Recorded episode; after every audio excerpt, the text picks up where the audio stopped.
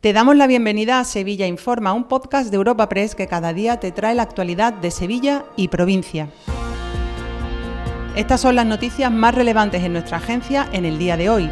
Comenzamos un nuevo episodio de Sevilla Informa este viernes 2 de febrero en el que el Ministerio de Empleo ha hecho públicos los datos del paro correspondientes a enero, que en la provincia arroja 5.200 desempleados más por el fin de las contrataciones de Navidad. De esta forma, la cifra total de parados se sitúa en algo más de 170.000. Aún así, son 6.300 desempleados menos si se compara con el mismo mes del año pasado. Los sindicatos han lamentado la excesiva dependencia del sector servicios, que ronda el 90% de la actividad económica, y por ello piden, una vez más, cambiar el modelo del tejido productivo, como dato positivo, ambas centrales sindicales, comisiones y UGT, saludan que la tendencia de contrataciones indefinidas siga en alza y se hayan firmado un 40% de contratos de esta naturaleza. José Manuel Torres y María Iglesias, secretarios de comunicación de comisiones obreras y UGT Sevilla. El 90% de esta subida del paro en el mes de enero en Sevilla se concentra en el sector servicios, demostrando una vez más la necesidad de un cambio de modelo productivo que aleje a Sevilla de los vaivenes de la temporalidad de este sector, que cree empleo más estable, de mayor calidad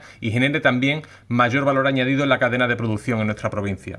Si es cierto que tradicionalmente los datos mensuales de paro en enero son negativos tras la finalización de la campaña de Navidad y este mes lo han sido, pero está un poco por encima de la medida de subida de paro mensual en enero. Más asuntos. Sevilla se convierte este año en la capital europea espacial tras coger el testigo de Vernon y presidirá la red de ciudades Ariam. Este traspaso ha tenido lugar este viernes en el Ayuntamiento de Sevilla en un acto oficial donde el alcalde José Luis Sanz ha recibido su homólogo de la citada ciudad francesa, quien le ha entregado dos maquetas de lanzadores de cohetes europeos. Para Sanz, esta presidencia servirá para dar un impulso necesario al sector y va a contribuir, dice, a que Sevilla se consolide como la capital aeroespacial del sur de Europa con Airbus como un gran referente industrial. José Luis Sanz, alcalde. Queremos que este 2024 sea ese impulso necesario, ese impulso definitivo para este sector en Andalucía, para este sector en Sevilla y evidentemente gracias a la CVA, a su director general,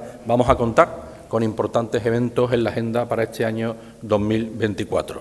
Reuniones de alcaldes de la ciudad de Jarián, una gran conferencia técnica del sector aeroespacial o la primera escuela de verano de estudiantes pertenecientes a Ciudad de Jarián, gracias también a la colaboración de la Universidad, Universidad, de Sevilla. Una cosa más, agentes de la Policía Nacional han detenido en Sevilla a un varón como presunto autor de un delito de robo con violencia e intimidación. El ahora arrestado abordó junto con otros tres individuos a la víctima de manera sorpresiva y mediante la técnica del mataleón, que consiste en agarrar al sujeto por el cuello con fuerza hasta dejarlo semi-inconsciente, le arrebataron la tarjeta bancaria cuando caminaba por una plaza del barrio de los Pajaritos, tarjeta que luego utilizaron para realizar compras en diversos establecimientos. Sonia Periáñez, portavoz de la policía. Según las primeras pesquisas, la víctima fue atacada por cuatro individuos mientras caminaba por la Plaza de los Pajaritos de Sevilla.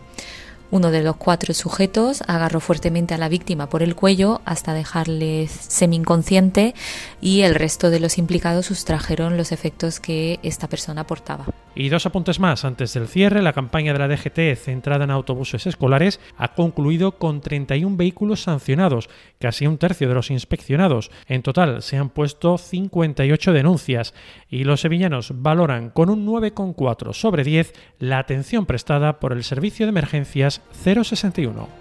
Te recordamos que puedes suscribirte y descubrir el resto de episodios de este podcast en nuestra web entrando en europapress.es barra podcast o a través de las principales plataformas de podcasting.